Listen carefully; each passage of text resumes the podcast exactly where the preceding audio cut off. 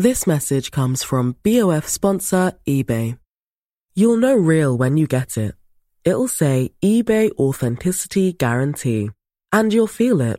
Maybe it's a head turning handbag, a watch that says it all, jewelry that makes you look like the gem, or sneakers and streetwear so fresh every step feels fly. eBay gets it.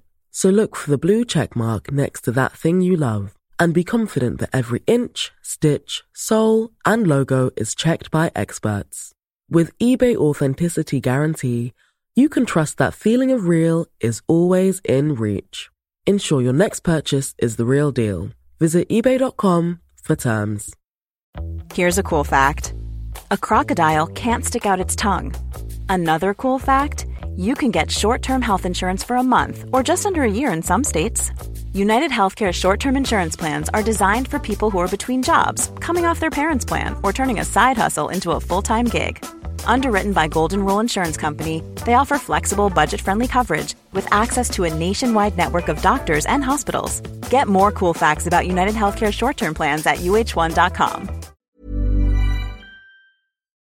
Las opiniones y puntos de vista expresados por las personas invitadas a Se Regalan Dudas son de su exclusiva responsabilidad y no necesariamente reflejan la opinión personal de Leti y o Ash o de quienes colaboran en Dudas Media.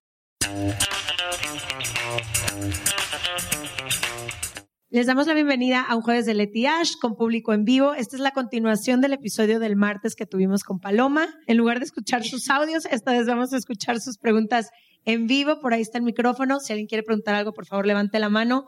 Puede ser pregunta a las tres o a cualquiera de nosotras.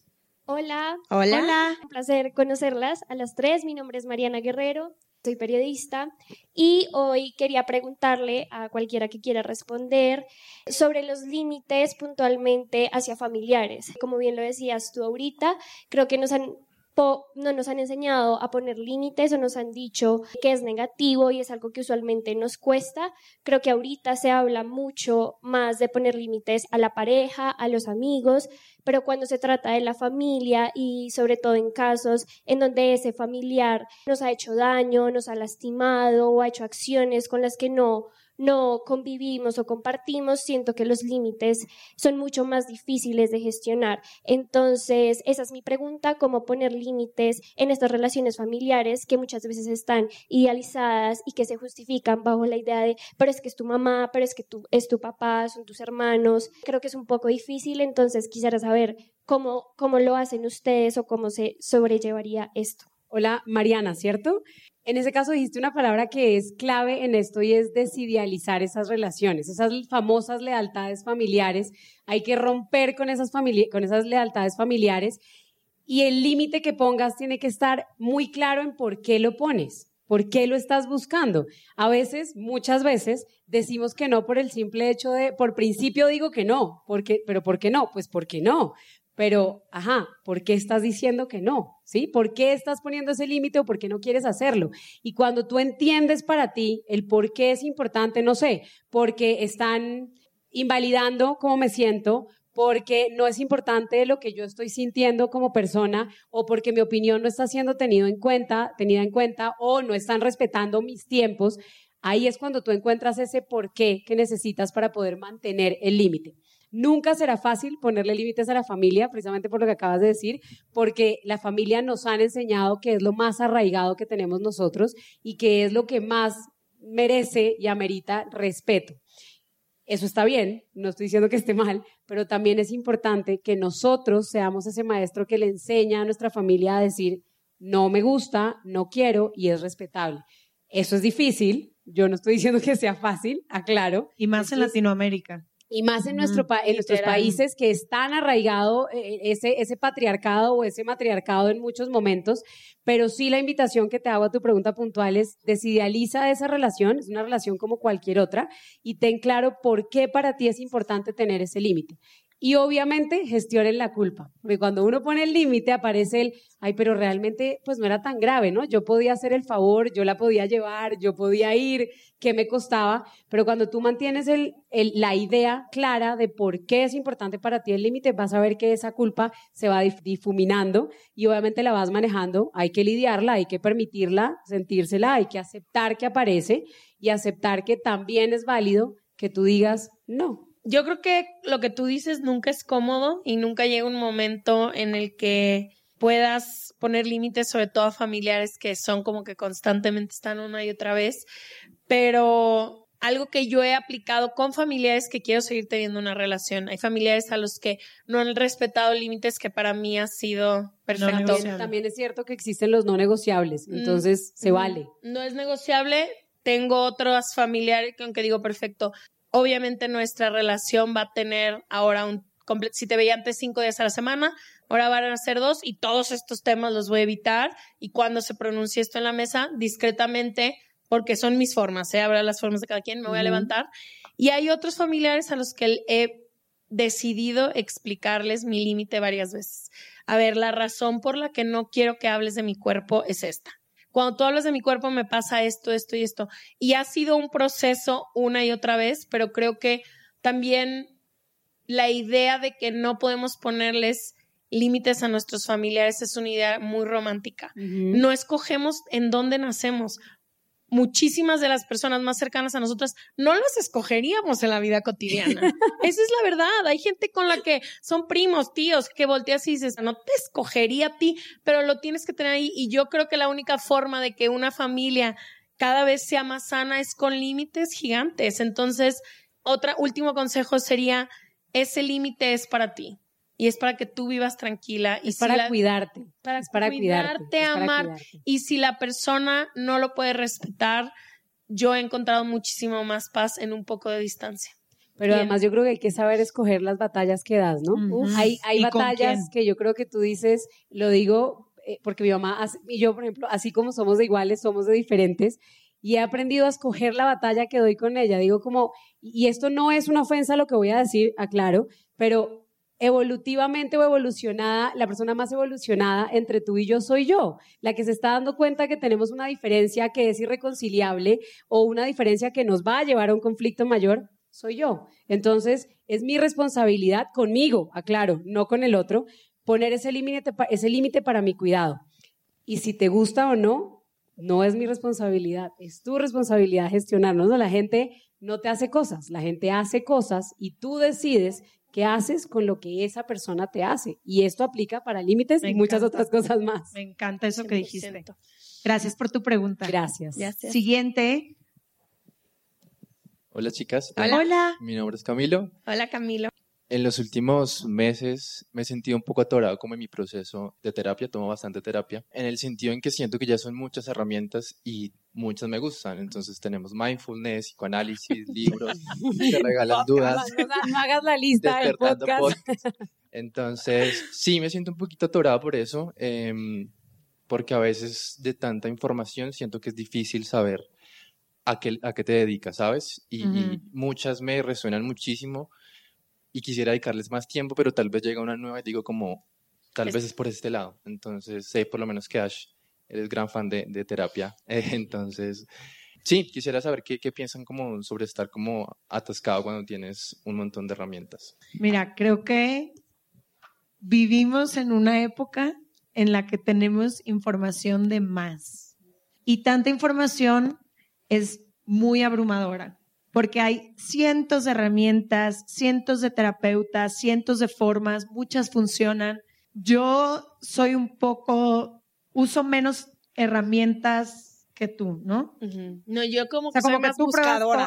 yo soy tipo tú. Tranquila que nadie se va a sentir, Leti. Puedes decirlo sin sí, problema. Ash, Ash, es muy parecida a ti en que todos los terapeutas que han venido a Se Regalan Dudas se ha tomado una sesión con ellos, ¿no? Mínimo. Y yo, de verdad... O sea, te espero la próxima semana. Sí, te lo juro que dije, no me caería mal ir con ella. y hubo un momento hace como un año que volteé con Ash. Soy su mejor amiga, la llevo acompañando 15 años. Sé sus patrones, sé todo. Y volteé y le dije, güey, creo que te caería muy bien darte un tiempo de un año sin estar consultando todo lo que haces con personas que siempre te estén diciendo por dónde y qué hacer. Yo creo como nadie en la fuerza de la terapia y de ciertas herramientas cuando nos hacen falta, cuando siento que algo me atora, cuando siento que estoy, no sé, pasando por un momento muy complicado en el cual no siento que tengo las herramientas para transitarlo yo sola. Soy muy fan en ese momento. Pero siento que muchas veces, como decía Paloma hace rato, podemos agarrarnos de ese bastón y no soltarlo nunca porque ya es muy cómodo caminar con el bastón. Y creo que nadie, hay, hay, personas que te pueden acompañar y guiar, pero nadie tiene la sabiduría para tu propio camino que tú tienes. Maravilloso. Qué gran frase, Leti. La apoyo 100%. Y es que esa no te la va a decir ningún terapeuta. Ojo, tenemos un podcast, pero ni yo te voy a poder decir con tanta certeza lo que tienes que hacer como tu propia intuición. Y muchas veces para escucharse a una misma o para escucharse a uno mismo lo que se necesita es silencio. Y en la búsqueda de tantas cosas y de tanta guía, no hay este momento para estar en contacto con una misma. Entonces, mi recomendación, a lo mejor completamente opuesta a lo que te van a decir Ash y Paloma, pero mi recomendación es, si ya tienes todas estas herramientas, las vas a seguir usando, te han ayudado, te han construido en tu camino, date un tiempo para escuchar adentro de ti qué hay. Y como tu tocayaki, yo te digo, y como las de tu club, yo, mira, yo estuve 16 años con mi terapeuta, el mismo. Todo Hubo algunas etapas donde no iba con él, pero la verdad en los últimos, desde que empezamos el podcast, cada martes, 7.30 de la mañana, yo me conectaba y todo en mi vida que he pasado, él lo sabe. Y hace poquito se nos empezaron a acabar los temas, ¿no? Y él me dijo, literal, o sea, ya no había, y él volteó y me dijo, como cuántos años más me vas a querer pagar día gratis, porque pues son 16 años que nos amamos. Y él me dijo a mí que hiciera como una lista de que para qué seguía necesitando, ¿no? Ya habíamos superado a mi mamá, ya mi papá, el cuerpo, la relación, ya habíamos pasado todo. Y la neta yo me di cuenta que yo tengo un pánico de hacer las cosas mal. Yo tengo miedo de entrar a una relación o estar en una relación y que seis años después voltee y diga que no mames, tengo dependencia emocional. ¿Cómo no me di cuenta? Entonces yo me di cuenta que uso yo muchísimo la terapia en un afán enorme de tratar de no equivocarme, porque de repente me ha pasado y me he dado cuenta que volteo y digo, pasé un año en esta cosa y nadie me dijo, ¿cómo nadie me dijo? Entonces, ahorita nos despedimos por primera vez en 16 años y, o sea, estás en duelo, Ash. Fíjate que sí estuve en duelo, pero me dijo que le podía mandar un mensaje de vez en cuando. Entonces, de vez en cuando de que... pero te voy a decir algo. Me he dado cuenta que muchísimas de las herramientas que tengo para mí no aplican y no tengo por qué tenerlas presentes todo el tiempo. Por ejemplo, yo no tengo, no soy una persona agresiva, no tengo dependencia emocional. Hay muchísimas cosas que no tengo, pero que todo el tiempo estoy, y si ya soy levitativa, y si ya no sé qué. Y creo que, como dijo Leti, el silencio de esto y el quiero confiar, más bien, todavía no estoy ahí, quiero confiar que todas esas herramientas que he aprendido durante tantos años me pueden alertar de una otra cosa de las que me están sucediendo. Porque aún, aún si te equivocas, pues nos vamos a equivocar siempre porque es parte de la vida. Sí, pero yo quisiera no equivocarme emocionalmente. no la vas a convencer. No, no la vas a convencer. No, pero es que todo, te voy a decir algo que es muy, muy, muy cabrón. Todo mundo busca, todo mundo que yo conozco busca a Ash para un consejo. Y ella es la única que no se busca a sí misma para un consejo y va a Ash, bienvenida a mi equipo. Ay, sí. Unos ideales. Yo que cuando saco las No, pero estoy en tu camino. Yo creo que lo que al menos yo voy a hacer y estoy tratando de hacer en estos meses es confiar en que todo lo que he aprendido ha servido de algo. Tantos libros, podcasts, 550 terapias me han servido. Ahora, yo te voy a dar la perspectiva desde la postura terapéutica. Por favor. Estoy absolutamente de acuerdo con lo que están diciendo ellas. Estás saturado de información terapéutica. Nosotros, como terapeutas, tenemos que ser acompañantes. Ustedes no pueden volverse dependientes de nosotros, ¿sí? Y está en nuestra responsabilidad como terapeutas felicito a tu terapeuta a decirte, bueno, y, y como para cuándo me vas a soltar, soy la relación más larga que has tenido en tu vida. Lit. Entonces, es como, hay que ser responsables también y entender cuándo hay que soltar al paciente. Yo no soy partidaria de ver a mis pacientes cada ocho días, yo no te vería cada ocho días, Ash. Demandaría hacer tu proceso reflexivo de introspección afuera. Sí, les damos herramientas, es para cuando las necesiten en algún momento de crisis si las necesitan, pero no es para que dependan de esa herramienta y para que el día de mañana voy a tomar una decisión, tengo que llamar a mi psicólogo urgente. No, esa no es la idea. Hay que, hay que confiar. Yo a mis pacientes siempre les repito, confíen en su intuición. La intuición no falla, la intuición se llama mente sabia. En los seres humanos tenemos la mente racional, la mente emocional y una tercera que es la mente sabia, que es la mente intuitiva. Créanle a su, a su instinto, confíen. Yo amo escuchar las, como les digo yo, las teorías conspiratorias de mis pacientes, porque de ahí viene la realidad de lo que les pasa. De verdad, lo juro. De ahí viene la realidad que les ocurre. Leti dijo algo súper sabio y fue, nadie mejor que ustedes para saber qué les pasa. Literal. Nadie mejor que ustedes para saber qué no está bien. Ahora, que yo abra la cortina y te muestre el panorama, a ver si ves algo diferente o que prenda la luz, es otra cosa completamente distinta. Pero, ¿quién mejor que ustedes para saber? Entonces, estoy de acuerdo, dense el espacio, tú ya tienes las herramientas, tú ya sabes qué hacer en un momento de crisis. Suelta a tu psicólogo que te aseguro que lo vas a lograr y lo vas a poder hacer y empieza a espaciar las consultas. Vete a cada 15, 20, un mes, a ver cómo te va y lo vas manejando, pero confía en que ya sabes qué hacer y que tienes las herramientas que necesitas para seguir adelante. Y por favor, sus psicólogos no son nada más que alguien que los va a acompañar. Pero por favor no dependan de ellos, el bastoncito puede ir guardado así en el maletín y el día que lo necesiten lo sacan. Y lo último, Camilo, no le crean a TikTok. No, TikTok por favor, me ha no, no, diagnosticado no, no. de 25 cosas que yo no tengo.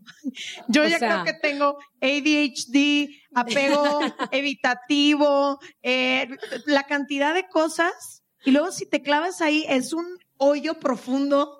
Te quedas 27 horas en un... No, o sea, ya también vivamos, la vida es hoy, aquí, Tú ahora. sabes la lucha de quienes trabajamos en salud mental me imagino. para tener redes sociales seguras en ese aspecto.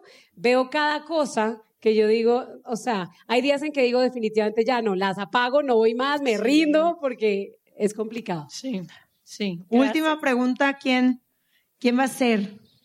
Para que se rían, les vamos a contar la historia. Nosotras compramos las boletas equivocadas. Veníamos para el, el evento de mañana, pero nuestro vuelo es mañana. Vinimos de Medellín solamente a esto. Entonces, Marta, te amamos. Gracias. en serio, gracias. Qué honor que vengas desde tan lejos para venir a vernos. Y también vamos a ir a Medellín, claramente. lista. Las amamos. Ah, pero allá sí no me El amor que tenemos gracias. nosotras por Medellín está Sí, en otro, en otro Medellín. nivel. Estoy Muchas lista. gracias. Ahora, pregunta. Em, ¿Cuál es el límite entre la reciprocidad y la manipulación? Teniendo en cuenta que la reciprocidad es la búsqueda en una relación de que me des lo mismo que yo te doy. Y la manipulación es buscar que el otro, la otra, cambie esa perspectiva, esa decisión o eso que me quiere dar. Esta pregunta la tenemos ahí en torno a estos mitos del amor romántico, buscan, teniendo en cuenta que la reciprocidad es parte del mito del amor romántico. Así que ahí tenemos en loop esa, esa duda. Ya voy, ya voy. Te trajo Primero a la experta y luego Ya ya, voy, ya las Ya opiniones me miraron así con ojitos de te toca a ti. Mira, esa diferencia es maravillosa porque en la reciprocidad tú no sientes, uno, que estás dando de más, dos, que hay un desequilibrio en lo que estás entregando, pero la más importante de todas entre la reciprocidad y la manipulación es ese momento en el que tú logras entender o logras comprender que no vas a recibir lo mismo que estás dando, porque la otra persona es una persona diferente y porque la otra persona te lo va a dar de maneras muy distintas. Entonces, si tú estás esperando que el otro llegue con el mismo chocolatico que tú le diste la semana pasada, te puedes quedar esperando muy probablemente, porque resulta que él te trajo el desayuno hace dos días y esa fue su forma de devolverte lo que ese estaba haciendo. Entonces, acordémonos que las personas, así como somos diferentes para muchas otras cosas, en la forma en la que damos amor, sí que somos distintos. Entonces aprendamos a valorar lo que el otro da sin esperar nada. Me encanta esa respuesta. Lo único que yo agregaría es, he estado en una relación de manipulación y he estado en una relación recíproca. La respuesta a tu pregunta, tú sabes cuando estás en una relación donde hay algo mutuo que se comparte y que viene desde el amor y que viene desde el corazón y desde la abundancia, o cuando estás en una relación donde te están manipulando y estás manipulando. La sensación, deja tú la teoría, la sensación es polos opuestos, así dos universos distintos. Hola, Leticia. Hola. Gracias por el espacio a las preguntas. Eh, esto es increíble como tener el espacio acá en Bogotá y, esto nunca lo vi venir. Ni yo, ¿eh? Ni yo. Entonces, la pregunta es, vivimos, nosotros los que estamos acá, vivimos en un ecosistema que, en el que conectamos mucho con nuestras emociones, que sabemos qué sentimos, cómo lo sentimos, con quién lo sentimos y de qué forma eh, todo eso que sabemos, esa información, la podemos llevar a, a las personas que tenemos alrededor. Entonces, la pregunta no es como un caso puntual de mi vida, pero, pero sí creo que es importante.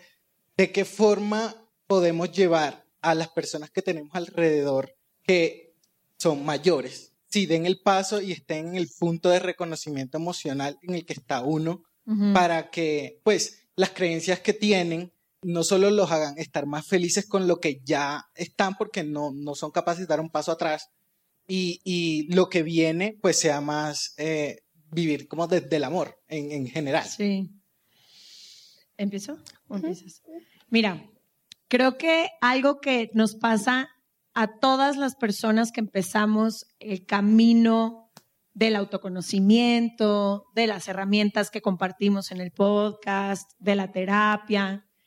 Tú empiezas a ver tantos cambios en ti y te sientes más ligero y empiezas a disfrutar más la vida y empiezas a romper patrones que lo que más quisieras es que las personas alrededor de ti pudieran pasar por el mismo proceso que tú. Y yo durante muchos años se los quería casi gritar en la cara, de que es que no te das cuenta, y sobre todo mis parejas, es que vente conmigo. Que yo te voy a enseñar. que yo te voy a enseñar. Súbete a mi bus porque yo ya sé la respuesta, porque yo ya la encontré. Y creo que eso venía desde un lugar de amor, porque genuinamente queremos compartir todo esto con mamá, papá, eh, hermanas, hermanos, parejas. Pero yo lo que he aprendido con mi limitada experiencia de vida es que cada persona tiene su propio proceso y la única forma en la que tú puedes impactar a alguien es con tu ejemplo, con tu vida. Cuando alguien te ve que empiezas a brillar más, que caminas más ligero por la vida, que ayudas, que ya no te atoras, que iluminas el camino de otras personas, no sé cómo, pero me doy cuenta por el podcast, que las otras personas se contagian de igual manera. Pero esto no es algo que tú puedas forzarle a nadie más. Entonces, lo que yo trato de hacer, ya no tengo relaciones hace muchos años de pareja, pero lo que trato vale de la hacer, aclaración. lo que tipo de, relaciones Bueno, otro tipo de relaciones tengo, pero lo que trato de hacer con mis con mi mamá, con mi papá, con mis hermanos, con la, con amigos es depositar pequeñas semillitas. Semillitas que puedan ayudarles a decir, ok, a lo mejor hay otra forma de hacerlo ok, estaba muy atorada en no poder ver, a lo mejor aquí hay algo, pero no llegar desde este lugar, porque también ese es mucho el ego espiritual que nos hace creer que ya dimos un paso arriba y que entonces nos tienen que alcanzar en el Olimpo, ¿no? Y creo que lo que está muy lindo es decir, bueno, con todo esto que he aprendido, ¿de qué manera puedo contagiar o sumar o compartir? Y, y, quitarle la expectativa que se tenga que ver de alguna manera. Ni, ni tu mamá, ni tu papá, ni tu pareja, ni tu primo tienen por qué ir en el mismo momento del proceso en el que vas tú. Y lo único que yo te diría, yo hace unos años fui con mi mamá y yo de que quiero tener una conversación con mi papá sobre estos temas. Porque ya descubrí. Eh, ya descubrí que hubo abandono emocional en la infancia y bla, bla, bla. Y volteó mi mamá y me dijo, ay, mi reina, tú vas a llegar con tu papá y tu papá no va a tener idea de lo que le hablas porque la idea de paternidad de tu papá es proveer. Y él Exacto. te ve a ti y te ve que nunca te ha faltado que vestir, que comer, que estás en un lugar seguro, que te gusta lo que haces. Entonces tú a tu papá le vas a hablar en un idioma que no entiende. Tu y papá, que le va a romper el corazón. el además. alma. O sea, mi papá le, me dijo, le vas a hablar a tu papá y te va a decir, ¿de qué me estás hablando? Yo he sido un... pa-". Y sí ha sido a su estándar un padre increíble. Pero en esa conversación yo entendí que a mí me alcanzó para tener un lenguaje, un idioma y unas herramientas que desgraciadamente a mi papá no le tocó. Y que lo que mejor, la forma más increíble en la que yo he decidido honrar a mi papá es vivir una vida que me hago sentir súper orgullosa, me hago, me soy feliz, te- procuro tener las relaciones más sanas que puedo, procuro estar disponible emocionalmente para él y para toda la gente que amo todo el tiempo, pero desgraciadamente en otra vida a lo mejor nos encontraremos la alma de mi papá y yo y podremos hablar de lo que es la, De la de la infancia, o sea, en esta ya no fue. Entonces creo que también el entender que que un señor de 63 años hoy venga y se siente en terapia es imposible. Yo, yo creo que yo estoy totalmente de acuerdo con lo que ustedes están diciendo y es hacer el famoso efecto rebote, hagan efecto de onda sonora y es cuando ustedes hacen cosas, pero las hacen por convicción, porque estoy convencida de lo que estoy haciendo, porque elijo mis batallas, porque entiendo que mi papá hizo lo mejor que pudo con las herramientas que tuvo en ese momento, porque entiendo su concepto de paternidad o de ser abuelo o de ser tío en ese momento, cuando hago eso, sin duda alguna genero un efecto rebote en el otro. Cuando mi mamá, digamos que mi familia viene de una región, los que son de acá, pues somos de Cúcuta y pues allá somos bien secos y hablamos bien golpeado. Entonces, eso de, amarnos, de hablar, hasta de usted nos hablamos. Entonces, eh, eso del te amo al final de cada mensaje y de cada audio, eso no existía. Cuando fallece mi papá, yo decido y digo, oye, me falta decirle más veces a mi mamá te amo o a mi hermano. Y ahora se volvió una dinámica donde mi mamá termina la llamada y bueno, hija, te amo. Y yo, ¡oh! no puedo creerlo, lo logré. Entonces, Sí, pero nunca hagan- la sentaste y le dijiste, nunca, madre. jamás en la Decir vida. te amo es una frase Claro, muy necesaria. nunca, se- jamás en la Que vida. retumba. Donde hubiera eso mi mamá, hubiera hecho eso mi mamá, me hubiera dicho tal cual lo que dijo tu mamá. ¿Cómo así? Yo te digo te amo todo el día de todas las formas. Y uno como, ok, no. Pero lo hago a través de ese efecto rebote, a través de yo hago la acción y simplemente espero que algo de lo que yo esté haciendo genere esa onda que impulsa a que tú respondas de una manera diferente. Y además cuando ve esa acción en cómo interactúo con mi hija, ella dice, "Hmm, creo que funciona, ¿no? Cuando ve esas interacciones de mamá, no le grites así o no hagas tal cosa porque estar acostumbradas a eso, sino explícale, háblale de tal manera y se da cuenta que funciona, ahí es donde ella interioriza el conocimiento y dice, "Ah, Tienes toda la razón. Entonces, no obliguen a nadie, es como ir a terapia obligado, eso no funciona. Por más terapias que hagas, no funciona. Entonces, hagan efecto rebote en sus vidas y verán que eso funciona a las mil maravillas. Gracias, el público más hermoso de todos. Gracias. Y a ustedes que nos escuchan en su casa, muchas gracias. Nos vemos el próximo martes o jueves. Gracias. Muchas gracias.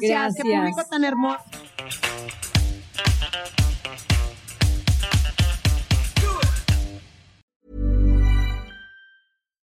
Here's a cool fact a crocodile can't stick out its tongue. Another cool fact you can get short term health insurance for a month or just under a year in some states. United Healthcare short term insurance plans are designed for people who are between jobs, coming off their parents' plan, or turning a side hustle into a full time gig. Underwritten by Golden Rule Insurance Company, they offer flexible, budget friendly coverage with access to a nationwide network of doctors and hospitals. Get more cool facts about United Healthcare short term plans at uh1.com.